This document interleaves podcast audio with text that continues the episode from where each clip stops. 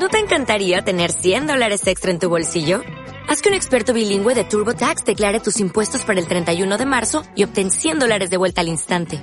Porque no importa cuáles hayan sido tus logros del año pasado, TurboTax hace que cuenten. Obtén 100 dólares de vuelta y tus impuestos con 100% de precisión. Solo con Intuit TurboTax. Debes declarar para el 31 de marzo. Crédito solo aplicable al costo de la presentación federal con TurboTax Full Service. Oferta sujeta a cambios o cancelación en cualquier momento.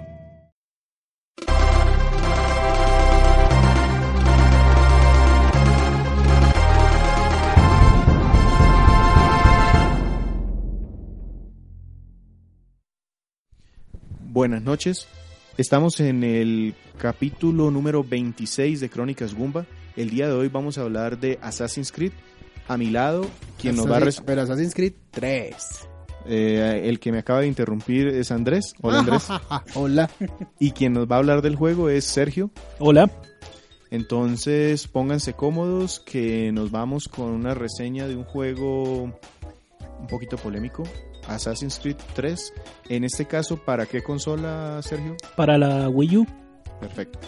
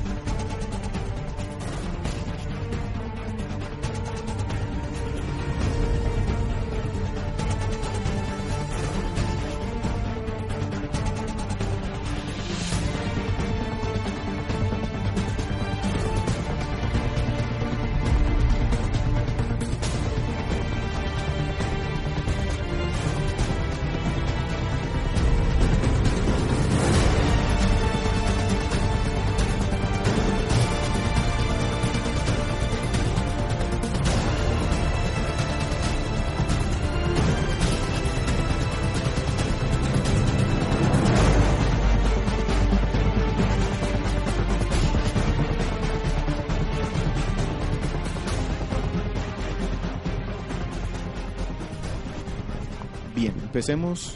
Sergio, como siempre, como es una crónica, ¿de dónde conoce Assassin's Creed 3 y por qué decidió traerlo el día de hoy? Listo. ¿De dónde conozco Assassin's Creed? Assassin's Creed lo conocí en esas rebajas de, de tienda de, que hace a veces eh, Replay, en la cual estaba ofreciendo el juego.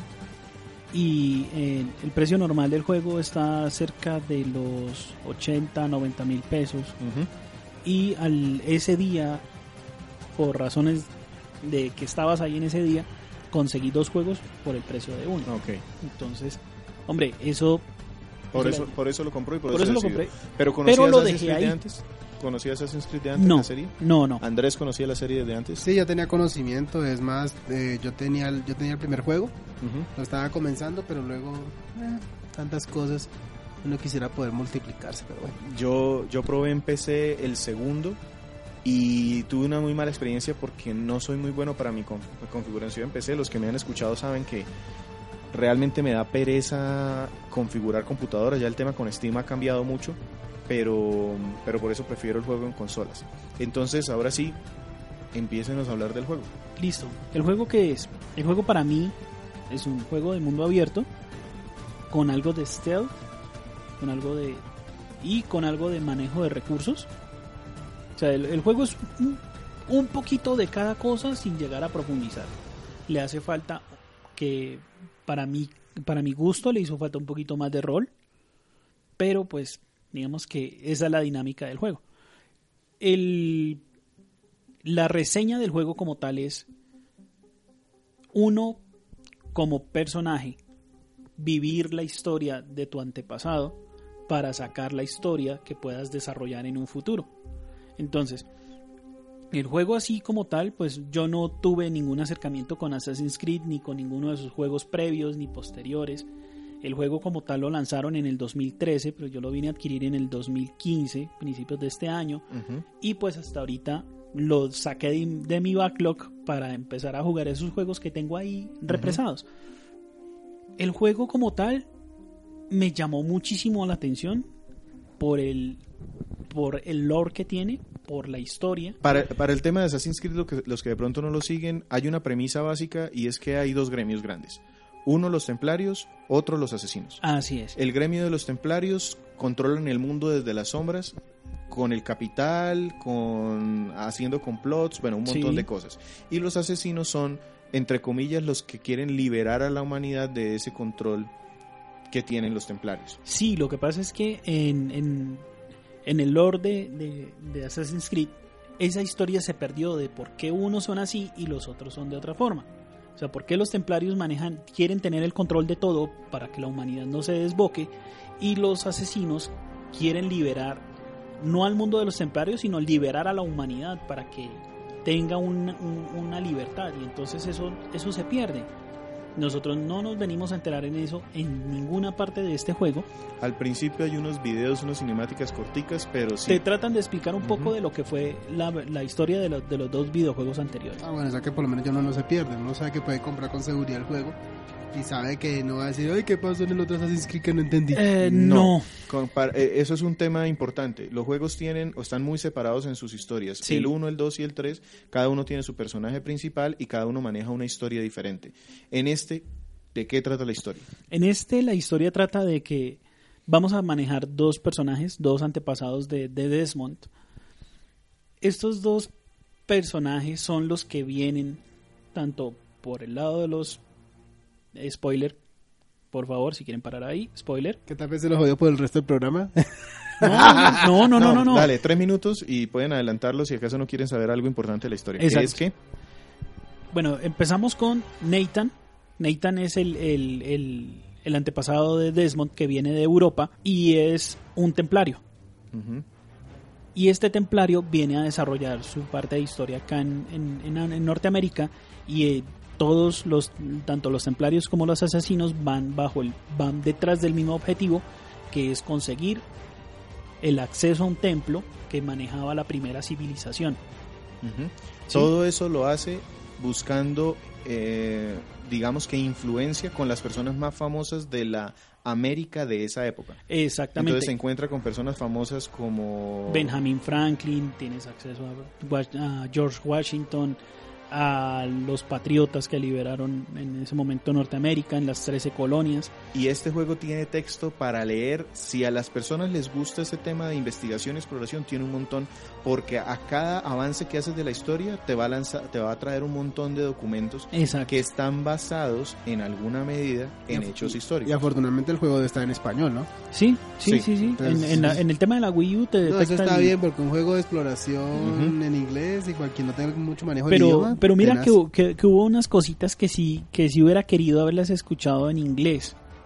O no tan El solo juego, en se puede, inglés. no, el juego se puede poner en inglés. Yo de hecho lo jugué en inglés y gana mucho porque gana los dialectos británicos más los dialectos de la Nueva América. Entonces me parece que es la forma como se debe jugar este, este sí, título. sí, sí, sí, sí.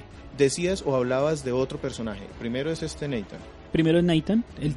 Entonces, eh, Nathan tiene un hijo en Norteamérica, solo que el hombre se desentiende totalmente. Se desentiende porque él finalmente no supo que, el- que la madre de, de Connor quedó en embarazo de él. Y tiene un hijo que es mitad Es mestizo. blanco, es mestizo, mitad blanco, mitad indígena.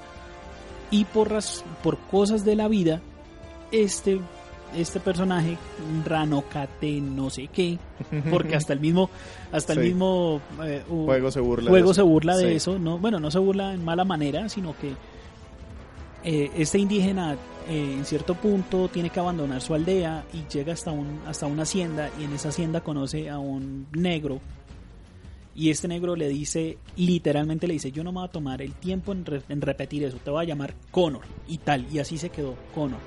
Entonces cada vez que el indio se presentaba se presentaba como Connor para no repetir ese nombre larguísimo que tiene. Pero bueno, el tema del juego es, tienes que recordar esas cosas con tus antepasados, porque tus antepasados, como tuvieron algo que ver, algo con, este- con, la, civil, con la primera civilización o con, los, o con la civilización primigenia.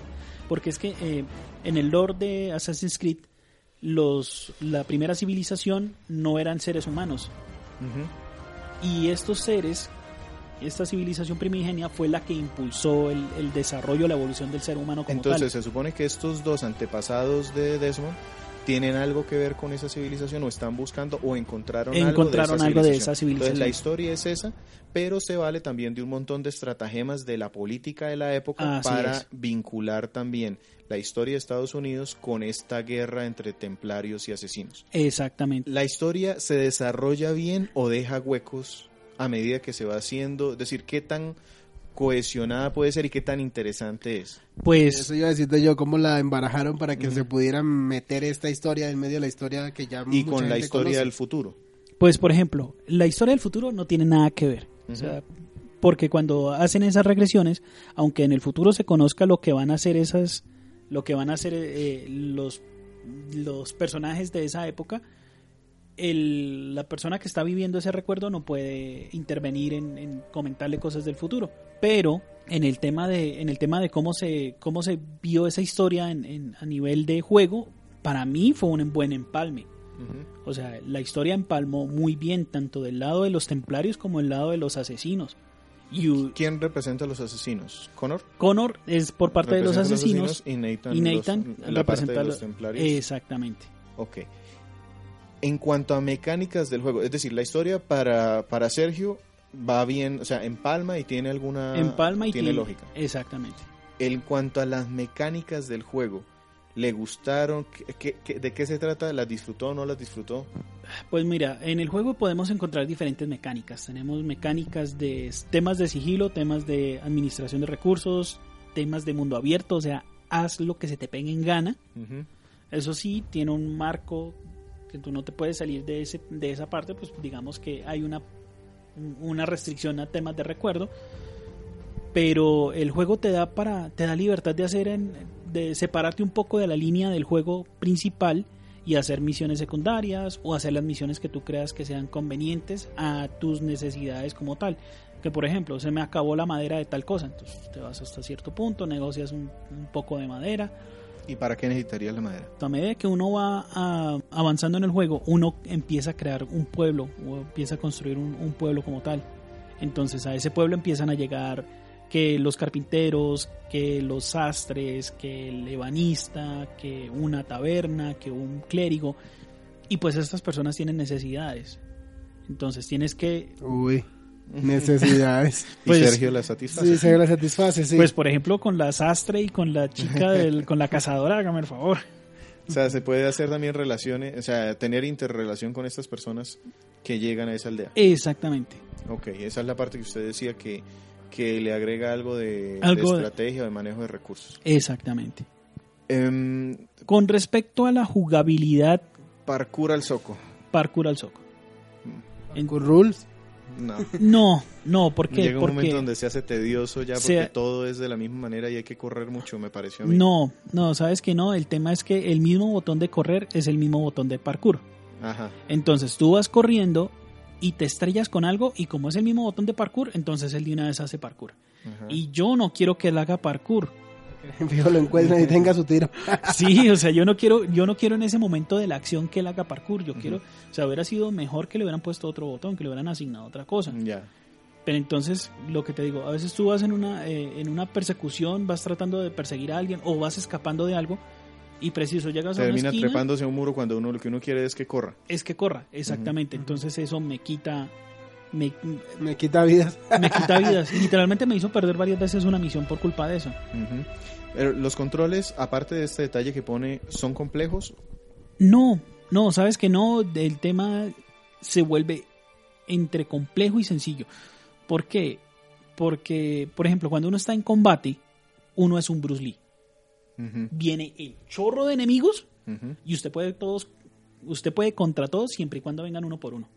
El combate a mí no me gustó mucho, me- se me hizo tosco, pero por más por un tema de, de los juegos que han salido en el, en el mismo género. Ubisoft, Batman, no, no tanto eso. Batman, por ejemplo, si yo comparo el, el tipo de, de- de combate de Batman con el combate de Assassin's Creed, el de Assassin's Creed me- se me hizo muy primario, se me hizo primitivo, Lo hasta, que- hasta torpe. lo que pasa es que en el juego hay tres temas, en tema de combate hay tres, tres técnicas. Defensa, perdón, defensa bloqueo, ataque puro y romper defensa. Entonces, Y también hay bloqueo, bloqueo, bloqueo. Sí, sí, sí, y si, pu- y si puedes te vas así a punta de bloqueo y es un, un quick time event en el cual tú ves eh, ese bloqueo Ajá. y puedes hacer un contraataque o puedes hacer un ataque directo y Y luego dice bloqueo. pero entonces eh, Y no voy a dejar que este berraco juego se acabe porque tiene que durar mil horas el hijo de- entonces el, el, el juego te el juego Sergio es demasiado pro para que este juego termine. y no y mira cosa curiosa este juego me tomó mucho menos tiempo pasarlo con todos los secundarios Ujú. que lo que me tomó el Deus Ex Ya. Ah, Es que el Deus es, es Squaresoft troleando al Sí, jugador. sí, sí. Alargándolo de manera ficticia. sí no lo alargan demasiado mientras Sí, tanto pero este no Volvamos a este. Entonces A, a mí no me gustaron las secundarias. Secundarias de ir recogiendo plumitas por el camino, de que las carticas se le volaron y vamos a ver, de que le digas al de la torre A que vaya a la torre B y de la torre B que vaya a la torre A. Que eh, a mí se me hicieron un poquitico fastidiosas las, las misiones. ¿Usted cómo las sintió? La verdad, la, la- el tema de las plumitas no, no lo hice. Ah, Y el tema de los almanaques tampoco. No, es que tampoco lo entonces hice. no fue con todos los secundarios, te cogimos, no, no. Es que, es que hay, ot- hay otro tipo de secundarios. Es que están los secundarios de que vaya, case, traiga pieles, llévelas a, a tal punto, vaya, eh, administre Sí, sus el de las plumas recursos. era importante El de- sí, pero el de las plumas me servía era más para sincronizar en el campo abierto. Porque es que aquí nos vamos a encontrar en que estamos en dos ciudades importantes, Nueva York y Boston. Iniciamos en Boston, luego vamos para Nueva York y en el medio hay una zona que se llama frontera. Y son dos zonas bastante grandes de frontera. Donde todo es exteriores. Exactamente, entonces vamos a encontrar villas, ¿Qué debo decir? A mí no me gustó. El juego se llama Assassin's Creed. ¿sí? y su prioridad debería ser, digo yo, asesinar. Asesinar. ¿sí? Y los asesinatos se logran normalmente los, los más los que me parecieron más satisfactorios en las zonas urbanas, en donde hay grandes construcciones, que hay que escuchar a la gente, Sí. tratar de seguir la pista de alguien, llegar a donde está ese alguien después de tener toda la información y buscar el momento oportuno en donde esté sin guardaespaldas o esté desprevenido y asesinarlo. ¿Sí? Eso me parece que es lo, lo- lo que este juego hace muy bien y lo que la mayoría de personas, digamos que es más que el juego, más la saga, eh, busca eh, que se haga muy bien. Y este juego en algún punto se me convirtió en ser eh, recolector, cazador de, de ese tipo de cosas. Entonces me parece que, que la parte que hace muy bien el juego se le quitó peso para dársela a otra que en mi concepto el juego no hace tan bien.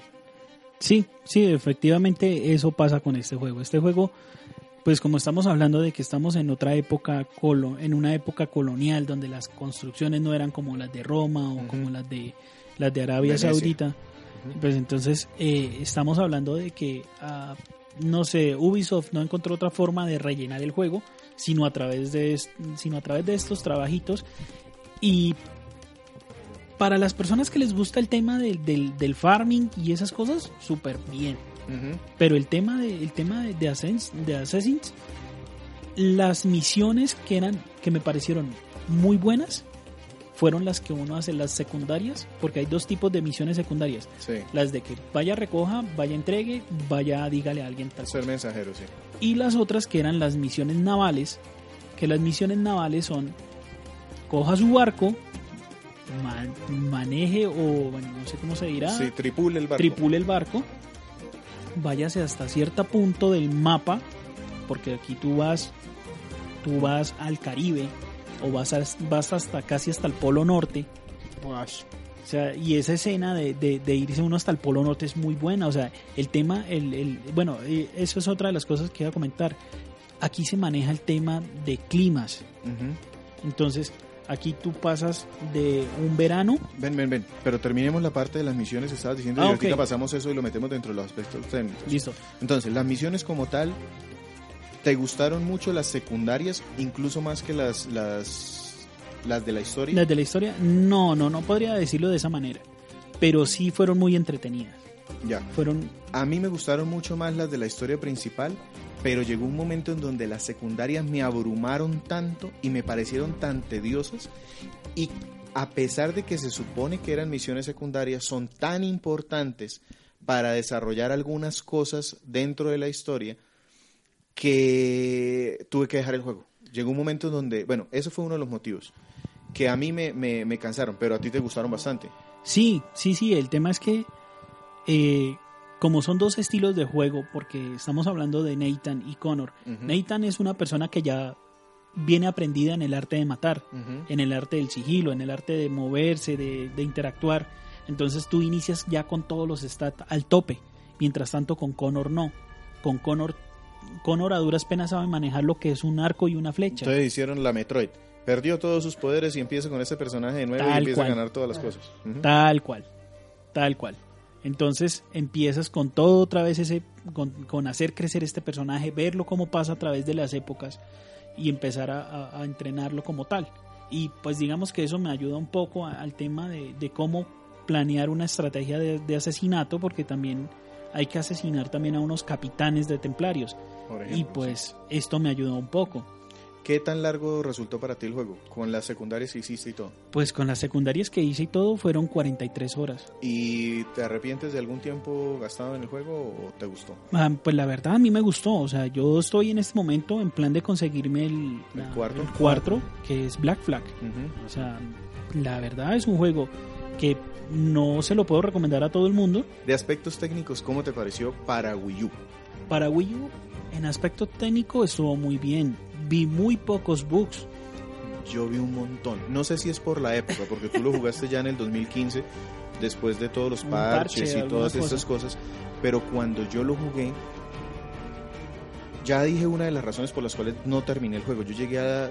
Yo hice más de 15 horas en el juego. Sí, No sé exactamente cuántas, pero hice más de 15 horas. Pero llegó un momento en donde tanto las misiones secundarias como el hecho de que los mismos errores del juego me impidieron terminar más de una misión. En alguna, por ejemplo, tenía que ir hacia algún sitio corriendo y me pasó que quedé trabado en una esquina y el personaje no salió de esa esquina y perdí la misión porque técnicamente el juego no me soltó. En otra tenía que llegar a donde una persona a darle algún mensaje y yo llegaba donde esa persona y la secuencia de activar la conversación nunca nunca empezó. Entonces tuve que reiniciar el juego, perder todo el avance que tenía, volver a hacer todo lo que había hecho para volver a llegar a donde este tipo, hacer exactamente lo mismo y ahí sí se activó el, el mensaje. el mensaje. Entonces para mí fue pues me dio mucha, pues digamos que eso fue lo que colmó la, la, La paciencia. la paciencia y dije, no, este, este juego para mí no está terminado y lo dejé. Ajá. Entonces sí creo que tiene al- algunos bugs. Gráficamente está bien, aunque se nota que es de, de juego de generación de 360 y, y Y PlayStation, PlayStation 3. porque incluso Wii U ha, ha sacado juegos de muchísimo mayor factura que, que este. Pero el, el tema de apartado gráfico, el, la Wii U la soportó y lo soporta muy bien. En temas de bugs, yo encontré pocos. ya. O sea, encontré bugs, sí, te voy a, sí te voy a ser sincero, encontré bugs. Encontré a la señora que, le, que, que en algún momento tenía el polígono para el sombrero, pero entonces aparecían los polígonos, el, el mapeado, pero no le aparecía más. O una señora llorando sobre una tumba y se le veían los cucos. Entonces, entonces uno ahí como que... mm, Cool. O, el, o, o uno de los soldados que quedan clavados No, en una caja. Está bien, Sí. eh, ¿Qué ese, fue? ese cibercucos del siglo XVIII. sí, Sí, sí, sí. Y que es más, que ya hasta le compartí a Víctor. Le dije, miren que el juego sí. no es perfecto. sí. Y le mandé una foto. Pero El- entonces, eh, en, en tema de apartado gráfico, el juego lo soporta muy bien en Wii U. Ya, el soni- sonido y, y digamos Y que música. el resto de apartado técnico en cuanto al online y esto. Si es alguna música, porque yo me imagino que como es todo ambiental y eso, precisamente por como es un El juego tema- stealth, El Mm, tema, el sí. tema cuando uno está en campo abierto, mu- eh, sonido ambiental, o sea, pajaritos, grillos, chicharras. Eh, cuando uno está dentro de la ciudad, uno escucha el, El ruido de son- la sí, ciudad, el sonido ambiental el también. vendedor, el grupo que está tocando en un bar, ¿sí? Pero casi todo es sonido ambiental. Sí, sí logra, digamos que atraparlo en esa época, sí lo puso en esa época. La verdad, sí. Sí, me, me- yo, yo la verdad me sentí en esa época. Por lo menos eh, es una, por ejemplo, cuando uno, cuando uno hace unas misiones secundarias que es escuchar las conversaciones de unas personas para resolver un misterio. Entonces, por ejemplo, que supuestamente había un viejito que era el que controlaba un kraken. Y uno, ¿cómo así que un kraken? Entonces uno se pone a escuchar las conversaciones. Assassin's Creed conoce a Guerra de Titanes. Pues yo pensé lo mismo. Yo dije, bueno, ¿será que de pronto esto es Evoluciona por ese lado, pero no, son chismes de, Son de chismes. pueblo que no llevan a ninguna parte. No, y sí llevaron. Era un tipo que estaba en, eh, desarrollando el tema de, de- de escafandra y, Ah, y buceo. Y es verídico. Lo más curioso es que esas cosas son verídicas en esa, en esa parte de la historia. ¿Tienes algo, algún otro tema para comentar que te parezca importante del juego o pasamos a la recomendación? ¿A quién se lo recomiendas y lo bueno y lo malo y lo feo? Pues, como último, probé el apartado online. Pues como ya es un juego viejo, ya no hay gente. Sí, vacío. Entonces solamente hice la parte del tutorial online, que me pareció muy buena. Creo que en Wii U, en algunos de los grupos de Wii U, hay gente que está reuniendo, igual que lo están haciendo con, con el juego este de Splinter Cell, Ajá. para como la gente que tiene el juego volverse a meter a, las, a los servidores. A los servidores. Pero bueno, eso tocará.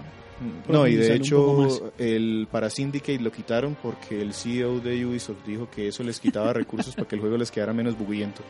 Entonces, pues ah, habría que ver qué tal. Entonces, pasamos a lo bueno y lo malo y fue. Sí, Listo.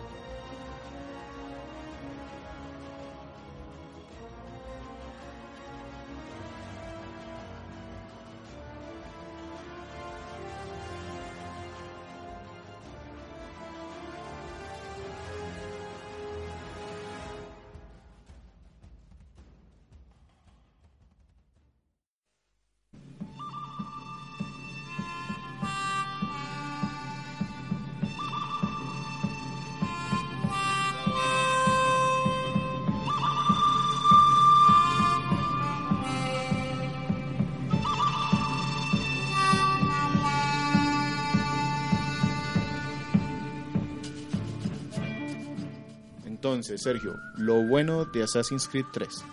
lo bueno de Assassin's Creed 3 es la historia. O sea, la parte en la que se desarrolló es muy buena. Lo históricamente correcto que se desarrolló, eso es súper espectacular.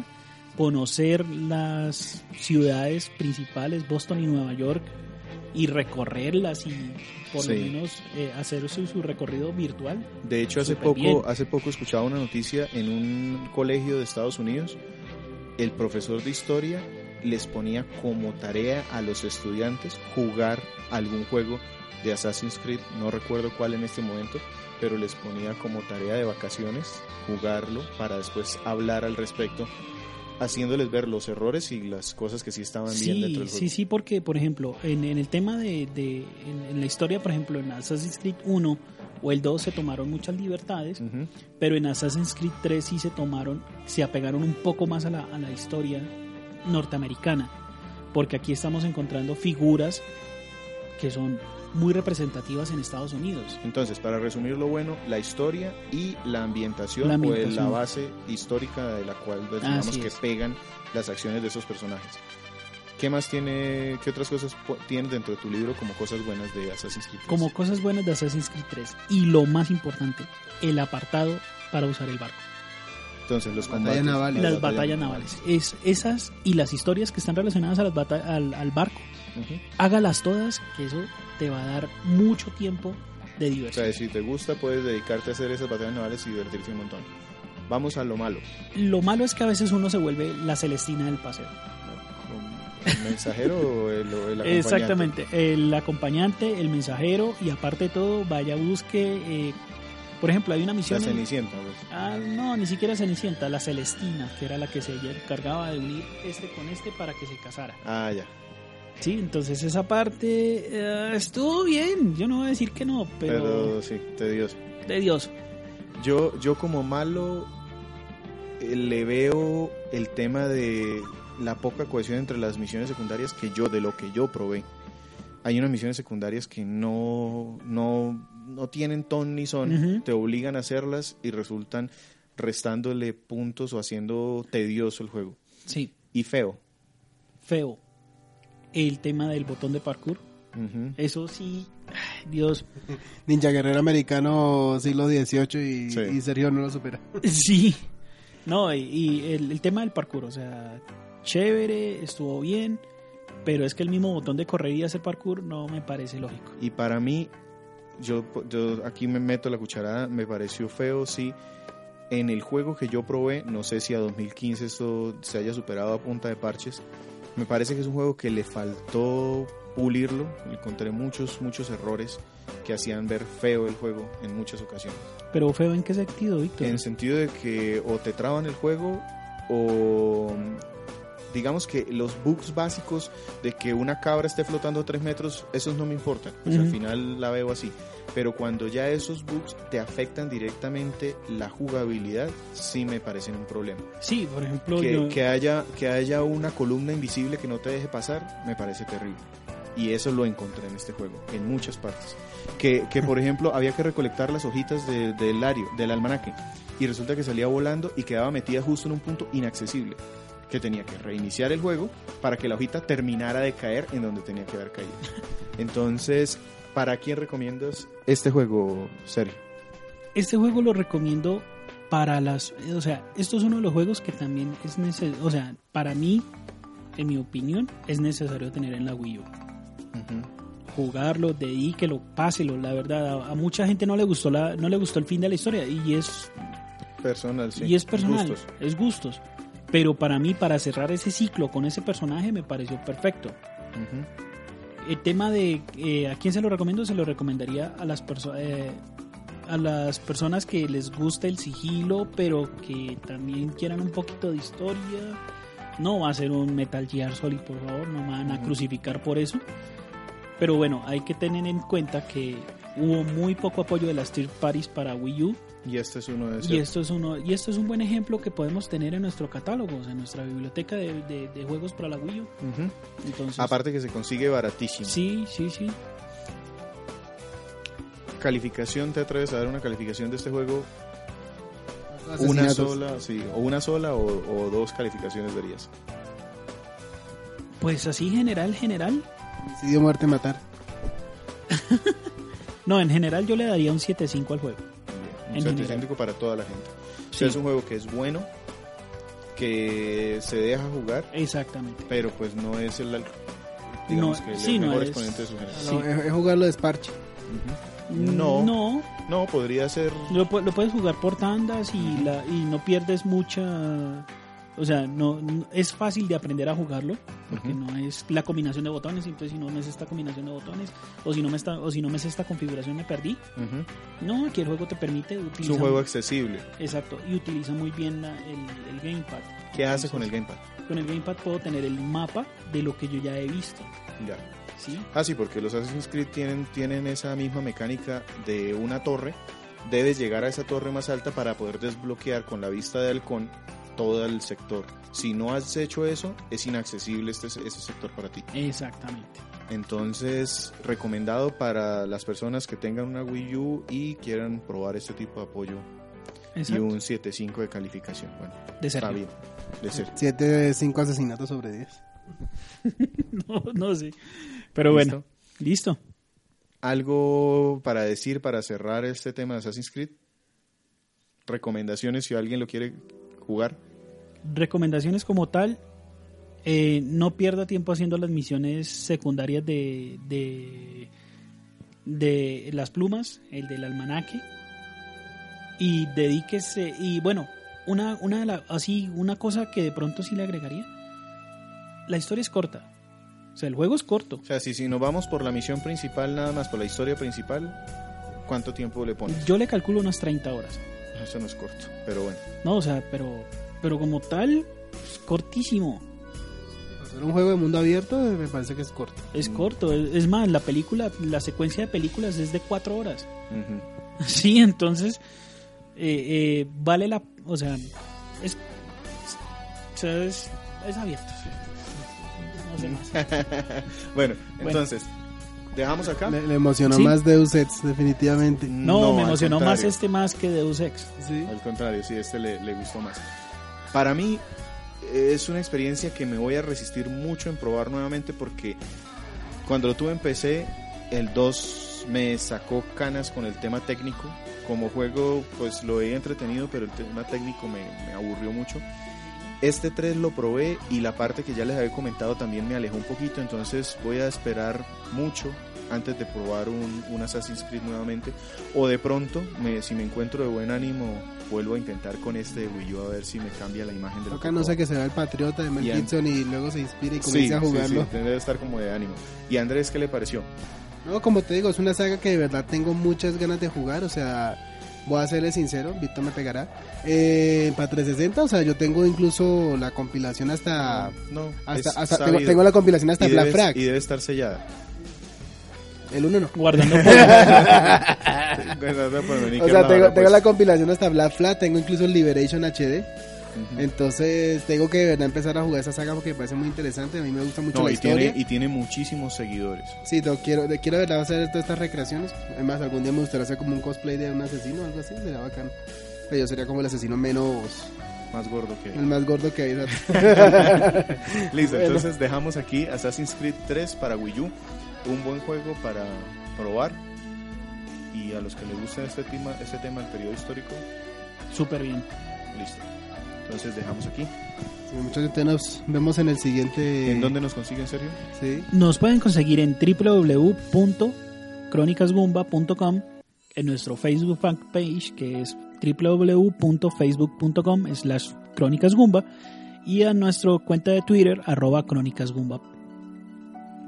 El siguiente, la siguiente parte del de podcast, Sí, nuestro siguiente podcast va a ser sobre tu juego, Víctor. Entonces, ¿de qué nos vas a hablar? Codename Steam, un juego de estrategia para el Nintendo 3DS. Ahí estás en tu salsa. Entonces, nos vemos dentro en, la, en la siguiente, en una siguiente ocasión, muchachos.